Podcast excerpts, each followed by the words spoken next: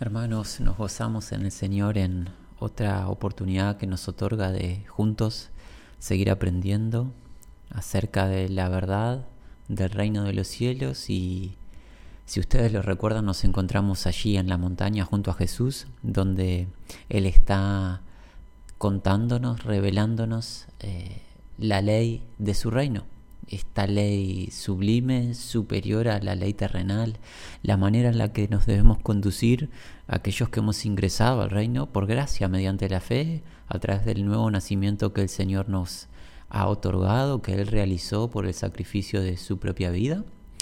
Y hemos avanzado ya hasta casi que eh, una gran parte del capítulo 6, estamos ya por acceder a la mitad del capítulo 6 y vamos a comenzar, por así decirlo, una nueva sección dentro del capítulo 6 del Evangelio de Mateo. Encuentros anteriores estuvimos eh, centrados en la doctrina de la devoción a Dios, la adoración que a Dios le agrada, los parámetros que Dios ha dispuesto. Nosotros hemos cubierto la ofrenda, el dar limosna, el ofrendar, compartir de recursos, Estuvimos viendo la oración, la súplica, el ruego a nuestro Padre Celestial y estuvimos viendo un tiempo especial de oración que es el ayuno, una búsqueda eh, consagrada donde no solo intervienen la mente, y el espíritu, sino que se añade el cuerpo absteniéndonos de la ingesta de alimentos.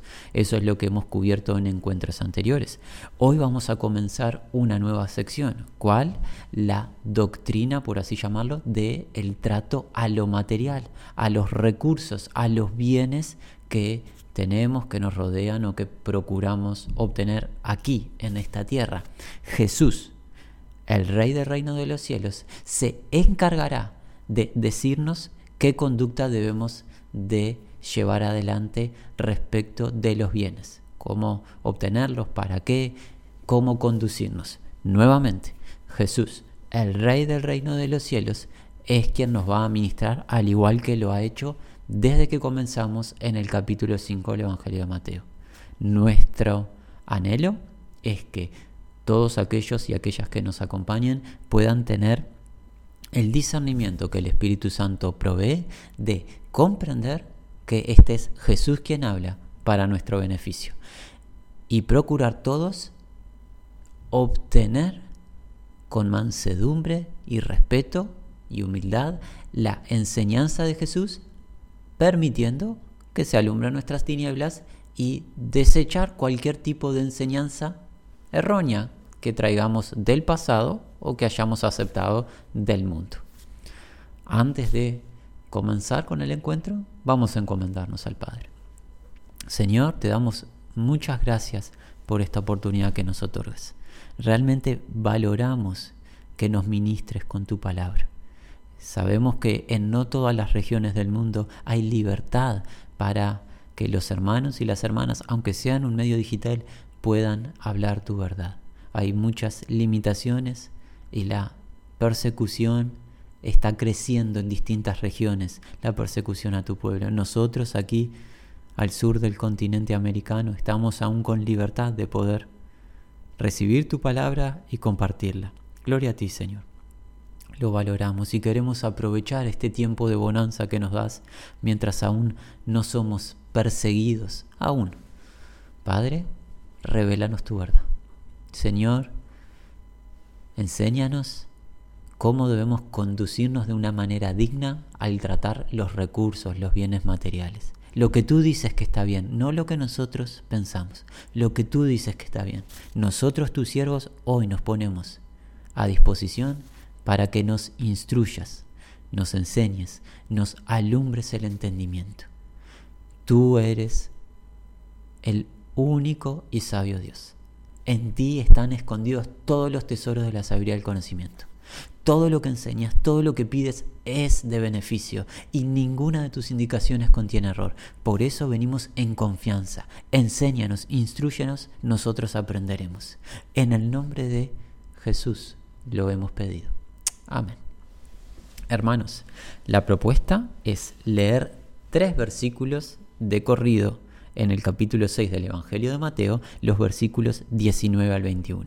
Nuestra intención es cubrir estos tres versículos por hoy y esa será nuestra introducción a la doctrina del trato a la material que si Dios lo permite continuaremos en los siguientes encuentros. Pero esta introducción traerá una base, un fundamento sólido a esta verdad. Comprender estos tres versículos allanará el camino y todo lo que vendrá posteriormente de Jesús y de sus siervos los apóstoles y profetas será fácilmente aplicable. Una mala comprensión de estos tres versículos nos traerá dificultad y confusión. Alentamos nuevamente a poner oído atento. Como Jesús decía, nosotros vamos a replicar, vamos a reiterar sus palabras estando en la tierra. Para el que tenga oídos para oír, que oiga. Para eso ese será este encuentro.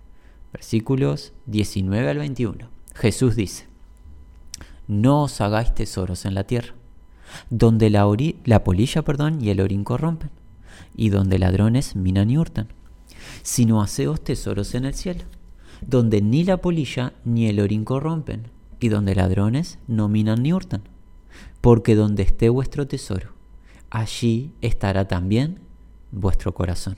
Hasta aquí la lectura de la palabra de Dios para este encuentro. El versículo 19 comienza de una manera peculiar, comienza con una orden. Primero, deberíamos de hacer un ejercicio de memoria, si se nos permite.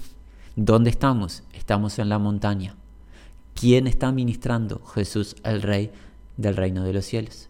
Aquel que a través de la voz de la majestad, Dios el Padre, esa voz divina que vino del cielo, dijo a los habitantes del mundo antiguo, este es mi Hijo amado en quien tengo complacencia, a él oíd.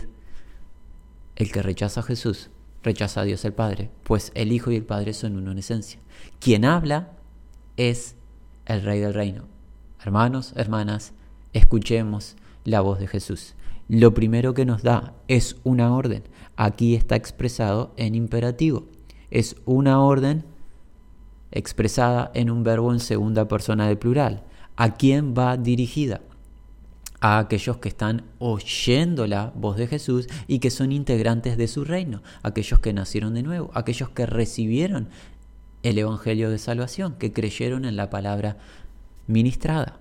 A ellos, entiéndase, a todos los que hoy estamos congregados, que nos declaramos hijos de Dios, se nos da la indicación, que se nos ordena no os, no os hagáis tesoros en la tierra.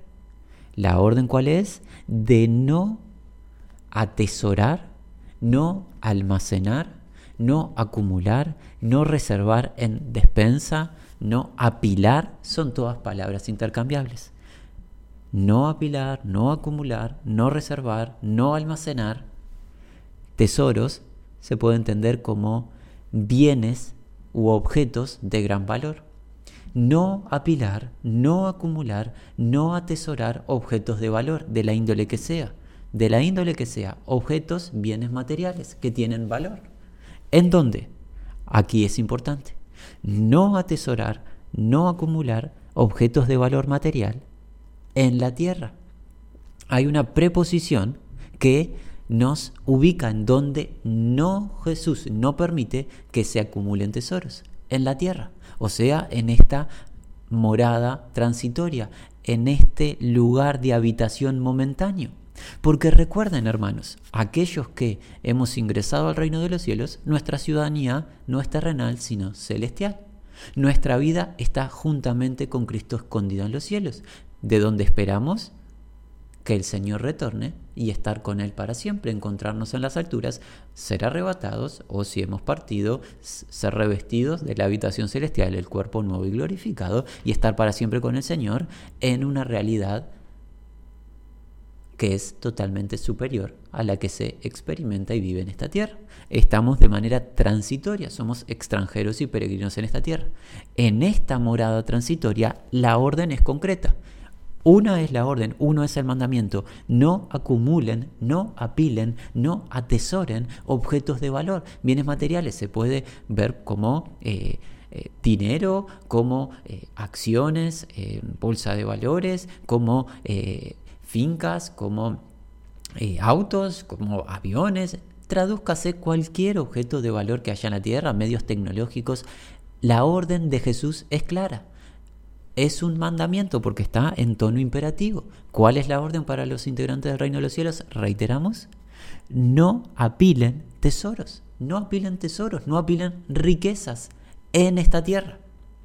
La orden por sí es una orden totalmente totalmente opuesta a lo que se nos enseña en el mundo. Es exactamente lo contrario a lo que se nos enseña en el mundo. Nosotros en esta oportunidad ni siquiera repararemos en lo que enseña el mundo. No nos interesa. No nos interesa porque no somos del mundo. El Señor nos escogió y nos rescató del mundo. Le pertenecemos a Él. Así que nos centramos en lo que ordena el rey. El rey manda. ¿Qué manda? No atesoren riquezas, no apilen objetos de valor, no acumulen. La idea es de amontonar recursos, objetos de gran valor para días postreros. Esa es la idea que hay. No lo hagan, dice. Jesús es tan bueno, tan bueno, que nos va a dar las razones. Debemos aclarar algo. Jesús no tendría por qué darnos razones. Él es el reino, Él es el rey del reino, él viene a ofrecer una salvación gratuita, la cual eh, yace en Él mismo con su propio sacrificio. Eh, nosotros estábamos totalmente expuestos a la justa ira de Dios y no, merecíamos muerte eterna con padecimiento. Él nos ofrenda su libertad, su vida eterna y no tendría ¿Por qué darnos razones de sus mandamientos? Simplemente Él podría emitir mandamiento tras mandamiento y nosotros estar sujetos a la obediencia. Pero nuestro Dios es tan bueno, hermanos, es tan bueno que Él nos cuenta las razones de todo lo que nos pide para que entendamos cuánto beneficio trae escuchar y obedecer su voz. Dado que este es un tema para el mundo tan polémico y tan contradictorio a lo que enseña el mundo, y Jesús conoce todas las cosas, Él nos da las razones. Que nosotros aceptemos, que escuchemos atentamente y aceptemos sus razones, traerá un cambio total en nuestra conducta y un cambio de visión, parámetros nuevos, sublimes, celestiales, para conducirnos en esta tierra con gozo, con alegría. Escuchemos las razones. La primera razón que Jesús nos declara para no atesorar, no acumular, no apilar riquezas, objetos de valor, que fue el mandamiento que dio. ¿Cuál es la primera razón? Versículo 19. Donde la polilla y el orín corrompen y donde ladrones minan y hurtan. La orden fue no apilen tesoros en la tierra. No apilen tesoros en la tierra. La razón de, por la cual Jesús nos da esa orden comienza aquí. En la tierra, donde en la tierra la polilla y el orín corrompen. La Biblia Septuaginta traduce esta eh, palabra polilla como, eh, la traduce como un tipo de larva, como una carcoma, que es un tipo de larva que eh, deteriora la madera. A la palabra orín, la Biblia Septuaginta traduce como herrumbre. ¿Cuál es la idea? Deterioro, deterioro en un bien. La imagen que se nos está mostrando, ¿cuál es? Es clara. Las riquezas, los bienes materiales se deterioran, no son eternos, no son estables, se deterioran. ¿Y cómo continúa esta indicación de Jesús, esta primera razón que Jesús da? En la tierra ladrones minan y hurtan. Ladrones minan y hurtan, prójimos adversos, ingresan de manera eh, ilícita en hogares, en cuentas bancarias, en empresas, lo que fuese, ingresan para tomar, obtener, retirar lo que no les corresponde. Eso significa minar, ingresar a un lugar no permitido para tomar lo que no corresponde. Ellos hurtan ingresando a cuentas bancarias, a empresas, a nuestros hogares, lo que fuese. Así que afirmamos esta primera razón que Jesús nos da. No acumules tesoros, te dice Jesús. No apiles riquezas. ¿Por qué? Porque en la tierra esas riquezas se deterioran o te las roban. ¿Cuál es la primera razón? Y concluimos esta primera instancia. ¿Cuál es la primera razón? Las riquezas son inciertas. Claramente, son inciertas. ¿Qué quiere decir Jesús? Hoy están, mañana no. Sea porque se, te se deterioraron, sea porque te las robaron. Hoy las tenés y mañana puede que no las tengas. Esa es la primera razón que Jesús te da para no apilar riquezas. La segunda razón que Jesús nos da es, versículo 20, si no haceos tesoros en el cielo donde ni la polilla ni el orín corrompen, donde ladrones no minan ni hurtan. La segunda razón se encuentra con un segundo mandamiento. ¿El mandamiento cuál es? Hagan tesoros, apilen riquezas, apilen objetos de valor en el cielo. Hay una orden aquí en el versículo 20, sin imperativo, igual que como comenzó el versículo 19. Hagan, sin embargo, sino, sin embargo, por contrapartida, les ordeno, hagan, apilen tesoros en el cielo, donde ni la polilla ni el orín corrompen, donde ladrones no minan ni hurtan. Por ende, nosotros sabemos, como segunda razón, no tenemos que hacer tesoros terrenales, sino tenemos que hacer tesoros celestiales. ¿Por qué? La primera razón, los tesoros terrenales se corrompen. La segunda razón, los tesoros celestiales son preservados por Dios no acceden a ellos ladrones, no se deterioran con el paso del tiempo, son eternos. Alguien preguntará, ¿cómo se realizan tesoros celestiales? Bueno, de manera muy ágil respondemos, con toda buena obra que hacemos inspirado por el Espíritu Santo. Cada buena acción que hacemos en obediencia, que trae beneficio para el reino y todo hermano, hermano y prójimo, hasta un vaso de agua dado en el nombre de Jesús, no perderá su recompensa. Vivir para el rey y su reino sería el resumen básico que podríamos dar. Consagrar nuestra vida al Señor, eso traerá tesoro celestial. Y ese tesoro celestial queda reservado en un banco que tiene a Dios como el cofre o la caja fuerte. Quiere decir que es una bóveda impenetrable. Nadie puede acceder a ella, nadie puede arrebatarla, nadie puede quitar y no se deteriora. ¿Por qué? Porque es un galardón que Dios otorga a sus hijos y dado que Dios es omnipotente, tiene la habilidad, capacidad de hacerlo todo, es imposible que el tesoro celestial se destruya, se corrompa, se deteriore. Así que la segunda, el segundo argumento que Jesús nos presenta para no vivir para las riquezas terrenales es que hay mejores riquezas que las terrenales. Ese es el segundo argumento, superiores riquezas. Incomparables son las riquezas del cielo con las de la tierra. Las riquezas celestiales no tienen incertidumbre en comparación con las terrenales, las cuales son inciertas. No se corrompen ni por la polilla, ni por el orín, por el herrumbe, ni tampoco pueden acceder a ellas ladrones, no pueden los ladrones minar ni hurtar. Así que en resumen, hemos visto dos razones por las cuales Jesús nos está enseñando en cuanto a la doctrina del trato a lo material, no vivir para las riquezas, no acumularlas, no apilarlas. La primera, las riquezas en esta tierra, las riquezas terrenales son inciertas. Son inciertas. Nada garantiza que permanezcan junto a ti. Si tú vives para ellas, para apilarlas, para producirlas, nada garantiza que tú las tengas para siempre. La segunda, hay un tipo de riquezas totalmente superior a las riquezas de la tierra y son las riquezas que se producen en los cielos, riquezas que se obtienen mediante una vida de obediencia y consagración al Señor, riquezas espirituales, galardón que Dios tiene reservado en los cielos para los que le aman. Esas son las dos razones que el Señor nos dice para no vivir para las riquezas. Y aquí hay una tercera razón, la cual encontramos en el versículo 21. Jesús concluye esta primera sección del trato a lo material diciéndonos, porque donde esté vuestro tesoro, allí también estará vuestro corazón. La razón final que Jesús presenta es que donde esté tesoro, donde esté el grupo de bienes de valor de tu vida, allí también estará vuestro corazón. ¿Qué, a, qué significa este esta palabra corazón que nosotros entendemos en nuestro cuerpo como un órgano, un órgano importante, bueno, no está haciendo referencia a ese órgano que bombea sangre, que es importante para nuestro diario vivir, sin el mismo no podríamos vivir, sino que el corazón en términos bíblicos hace referencia al centro de la voluntad del hombre, donde están sus emociones, sus deseos, donde determina qué es lo correcto, qué es lo que no debe realizar.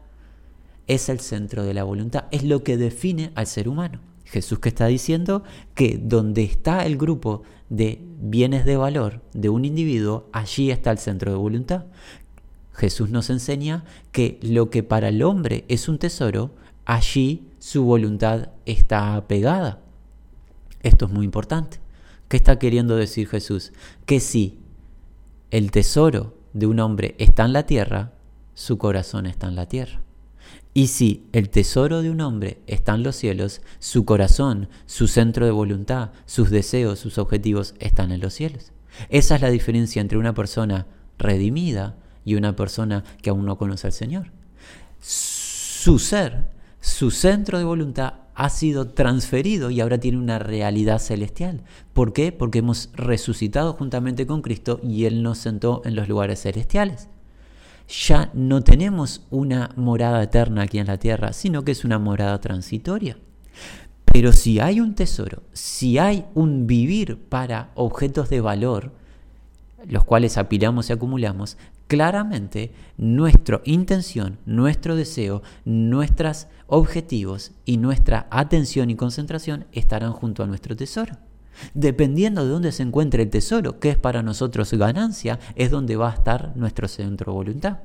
Si la ganancia son bienes materiales, terrenales, allí estará nuestro centro de voluntad y nuestra disposición diaria. Para eso viviremos. Si nuestro tesoro se encuentra en los cielos, viviremos acorde a la voluntad de Dios. Eso es lo que está enseñando Jesús. Por eso la tercera razón con la cual concluye el Señor Jesús esta introducción a la doctrina del tratado material es que donde está el tesoro, lo que tiene valor para el hombre, allí está su voluntad rendida.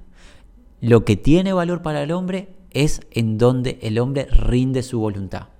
Si es en bienes terrenales, su voluntad está sujeta a los bienes terrenales. Si es Cristo su tesoro, el reino de los cielos su tesoro, allí la voluntad está rendida al Señor, agradándole en todo. Hermanos, queremos eh, de a poco ir concluyendo, eh, haciendo nuestras eh, palabras que hemos recibido en las últimas horas a través de una hermana en Cristo Jesús muy amada. Esta hermana nos compartió acerca de la revelación que ha recibido por el Espíritu Santo de palabras del apóstol Pablo, palabras que posiblemente muchos de ustedes conozcan. Pablo en el libro de los filipenses declara que para él el vivir era Cristo y el morir ganancia. Pablo nos contaba que su permanencia aquí en esta tierra tenía un objetivo, conocer, experimentar y ministrar a Cristo. Toda, toda su experiencia en esta tierra estaba relacionada con Cristo, su Señor y Salvador. Pero Pablo también nos cuenta en esa misma expresión que el morir, partir de esta tierra, que sus órganos vitales no funcionen más, era ganancia. ¿Por qué? Porque partiría a la presencia del Señor, aguardando el cuerpo no glorificado y el encontrarse con todos los hermanos en el arrebatamiento, pero partir a la presencia del Señor, lo cual es mucho mejor. Pablo decía, para mí el morir es ganancia. Y esta hermana, a través de la revelación que el Espíritu Santo provee, nos contaba que ella está entendiendo que para declarar junto a Pablo que el morir es ganancia, una persona tiene que tener desprendimiento de las cosas de la tierra. Pues si tiene apego a lo que hay en esta tierra y esas cosas son abundantes, no le sería ganancia morir. Tendría gran aflicción en morirse. ¿Por qué? Porque tiene muchos bienes, muchos recursos, eh, muchos negocios en esta tierra. Le sería una aflicción tener que partir, no querría, se vería atado a las cosas de esta tierra. En cambio, aquel que tiene desprendimiento de los bienes de esta tierra puede decir, para mí el vivir es Cristo y el morir recompensa. gloria eterna, iré a conocer a mi Señor y estaré con Él para siempre. Esta hermana, inspirada por el Espíritu Santo, está comprendiendo el sentir de la doctrina del trato a lo material.